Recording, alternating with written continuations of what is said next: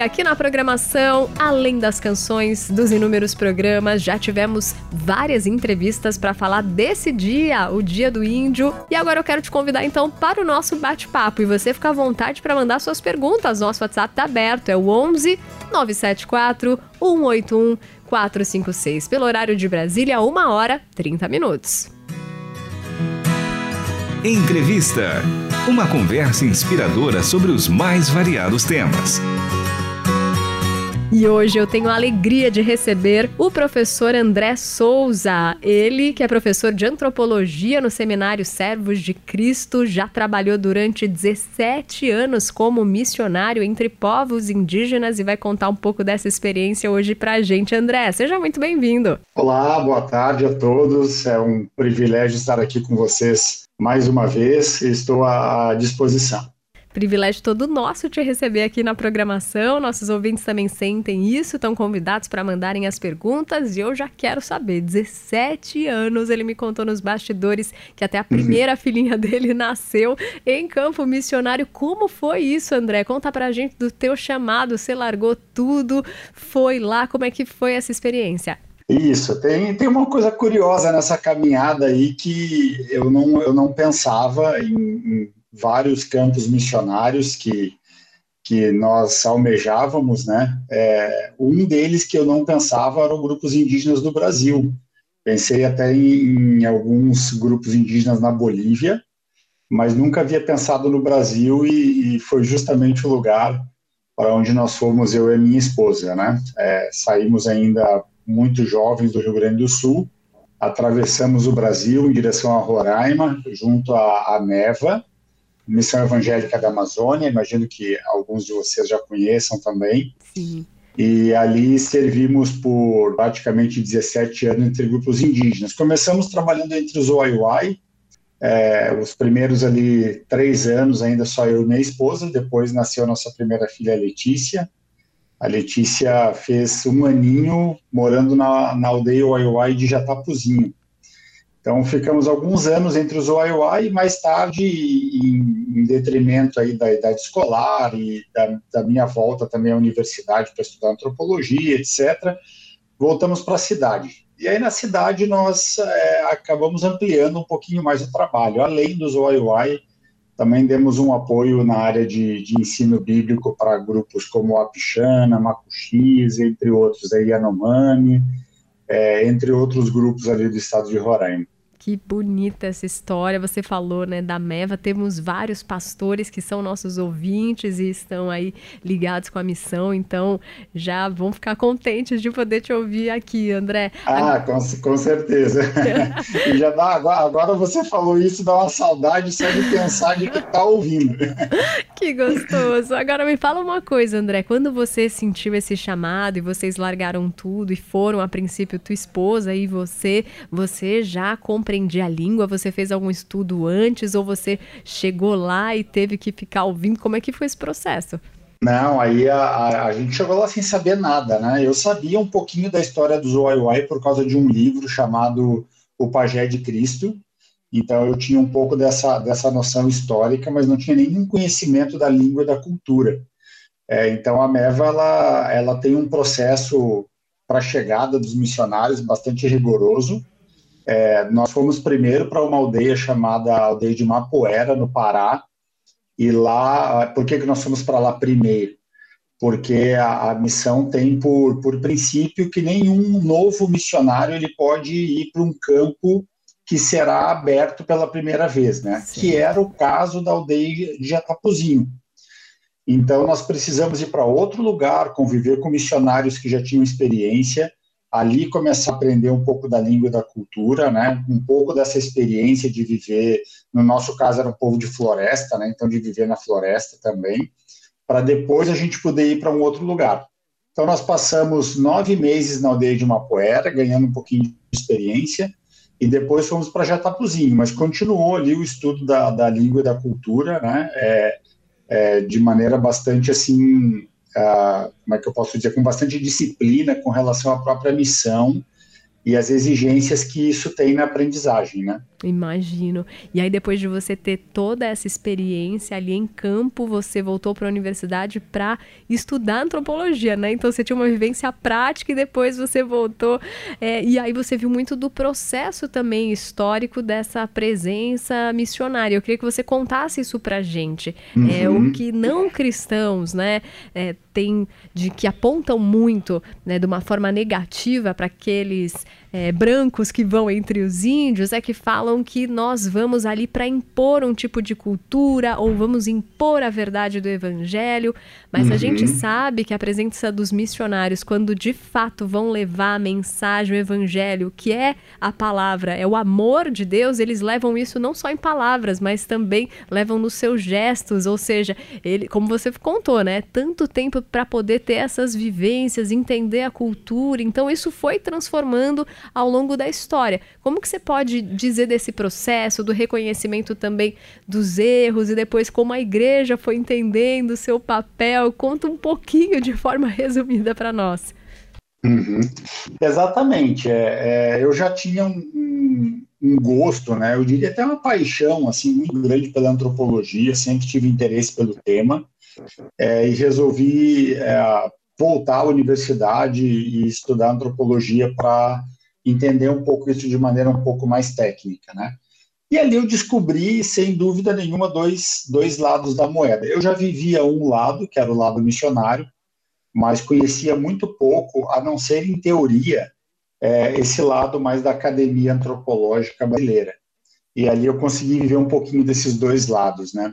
O lado da academia, o que eu percebi, assim, é, você tem muitos antropólogos ali que uh, tem um, interesse genuíno pela antropologia como ciência, pelo estudo da ciência, é, ou da disciplina antropológica até, é, antropólogos muito respeitosos e, e que, que, formamos amizades, inclusive, muito boas, né?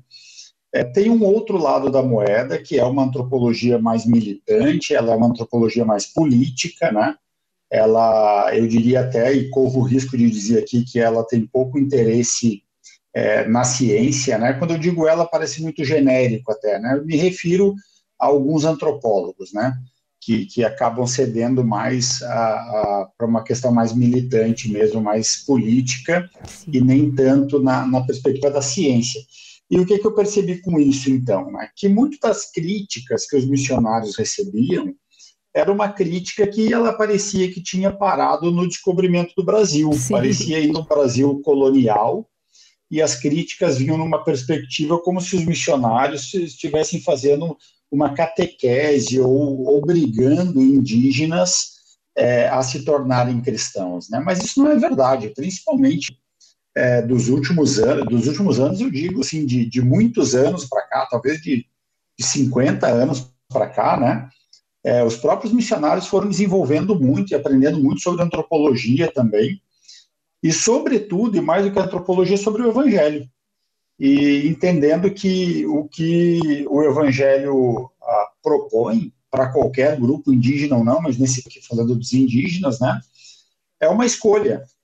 Então, o que o missionário faz hoje, sim, ele, ele anuncia o Evangelho, ele está lá para isso, né, mas é uma escolha que esses indígenas podem fazer uh, ou não por se tornarem discípulos uh, de Jesus. Isso não afeta em nenhuma outra circunstância da vida cotidiana. Em que sentido eu falo em outra circunstância? Porque nós passamos por acusações diversas, né? Por exemplo, que nós só atendíamos na clínica de saúde aqueles indígenas que se tornavam cristãos. E isso não era verdade. Eu, eu pude acompanhar isso de perto, né?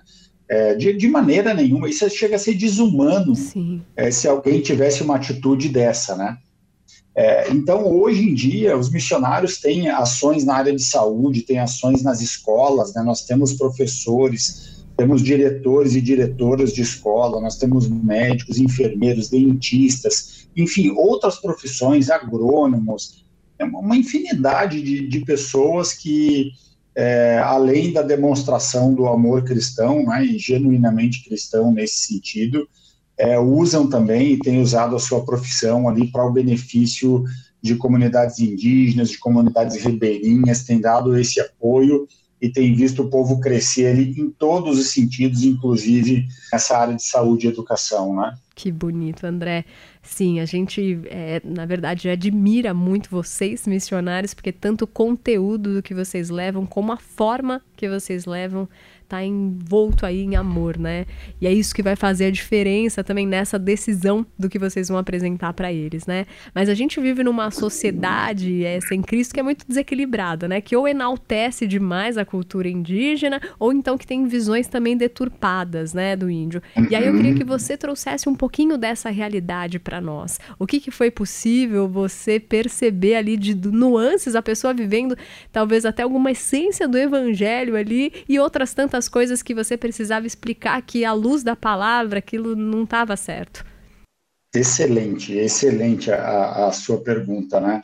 É, é, muito curioso isso, porque depois de tantos anos no contexto de aldeia, quando eu voltei para um ambiente mais urbano, é, eu imaginei que eu teria que fazer toda uma transição a, nessa questão de, de, cultura, de costumes, né?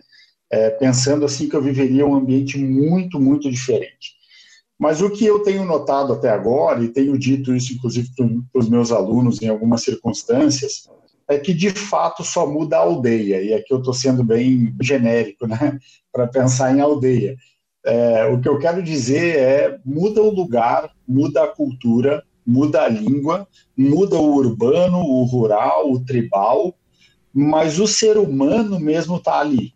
Né? É, é, o, o ser humano, nesse sentido, ele não muda, a não ser por aquilo que o Evangelho traz e aquilo que o Evangelho produz na vida de cada um de nós, né? Aproveitando um pouquinho aí para para falar da graça de Cristo, né? Nós somos o que somos, única e exclusivamente pela graça de Cristo e não porque nós temos algum mérito nisso, né? Nós nós não temos uma, uma bondade que é excêntrica, né? Que é uma, uma bondade que ela ela brota com naturalidade dentro de nós. Muito pelo contrário, é, é, o, o, que há dentro de nós, de fato, é, é o pecado. Né? Nós somos maculados nesse sentido com, com o pecado, e, e, se não fosse Cristo, a gente não teria aí para onde para onde correr, né? Então, quando eu olho para os grupos indígenas, eu olho com a, a mesma noção e, e, com a mesma empatia de que eu olho para qualquer outro grupo ou qualquer outro indivíduo até,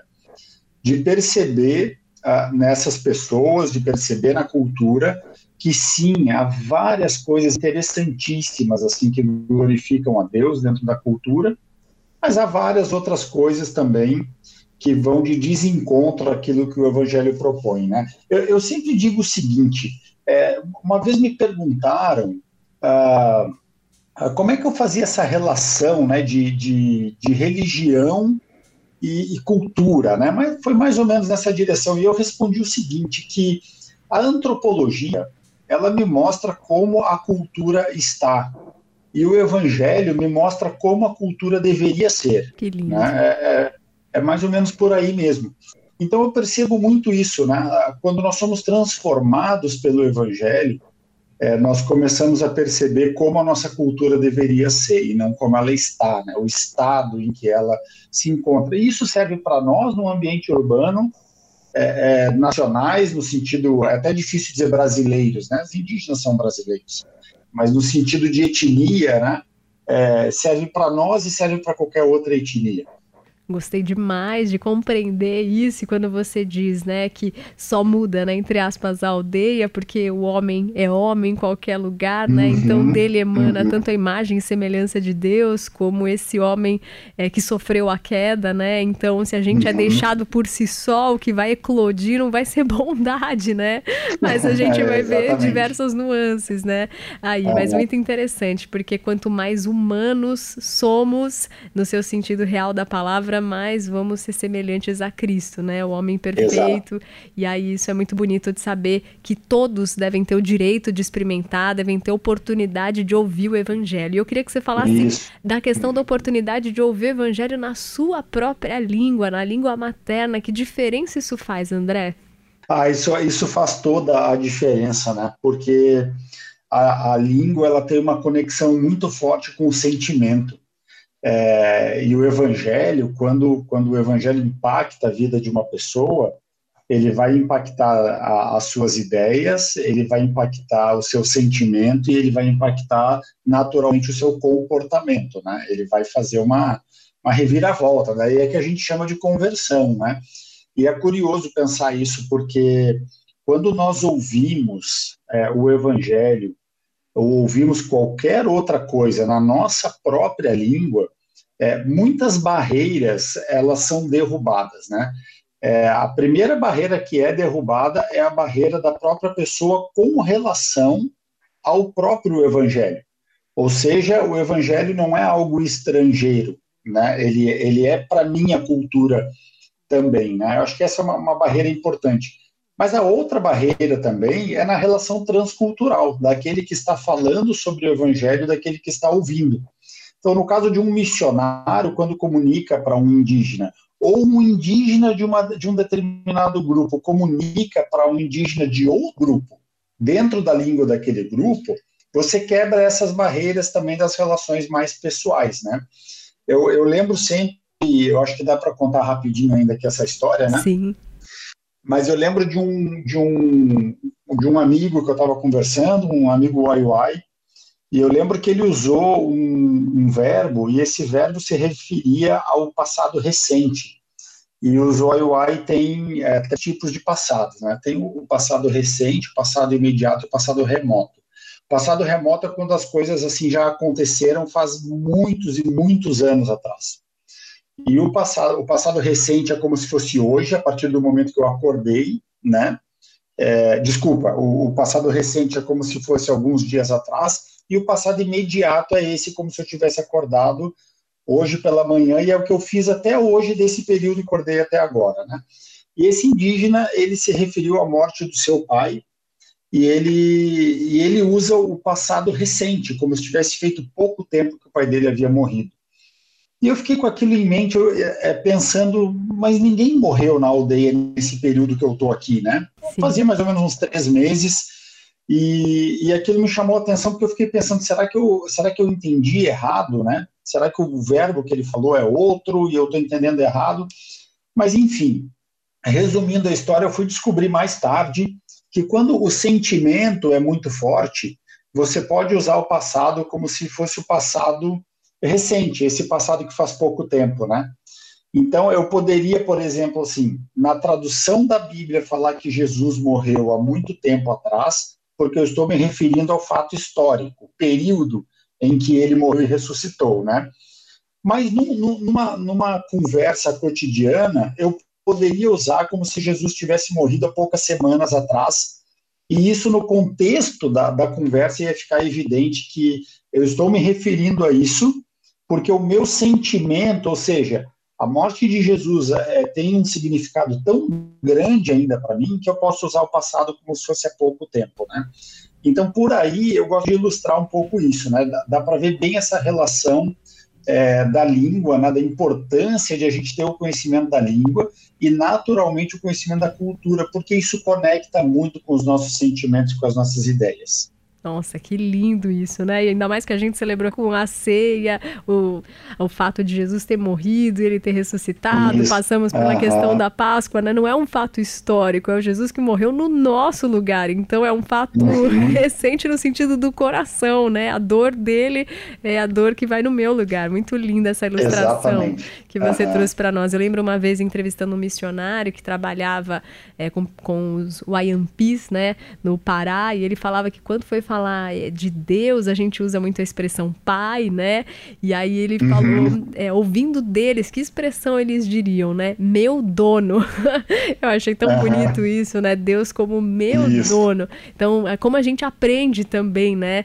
É, com eles. Então, gostaria de agradecer o seu tempo conosco. E a última pergunta para a gente fechar: como você é, antro, é professor de antropologia, você dá direcionamento para os seus alunos. E agora, pensando que os uhum. nossos ouvintes, se pudessem ter a chance de ser direcionados por você, o que você diria para aqueles que têm vontade de trabalhar até porque temos ouvintes que acompanham em Manaus, é, no Pará, em Roraima, né? uhum. né? Então, se eles tiverem oportunidade de estarem ali entre os povos indígenas, que orientações você daria?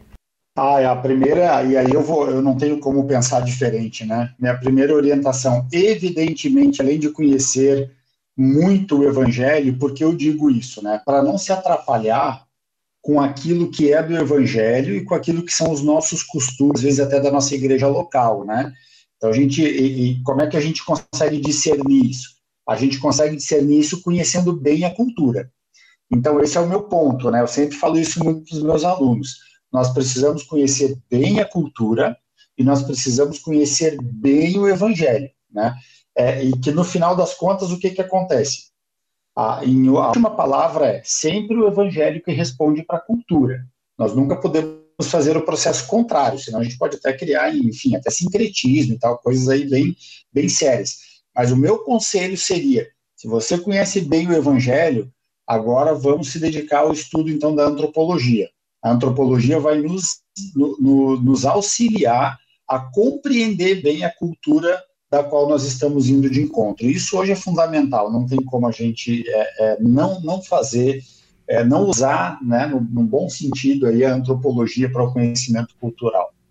Que prazer receber hoje o André Souza, ele que é professor, é antropólogo, durante 17 anos esteve entre os índios levando o evangelho e hoje contando um pouco de tudo isso para nós. André, muito obrigada pelo seu tempo de entrevista e quero te encontrar aqui em outro momento na Rádio Transmundial.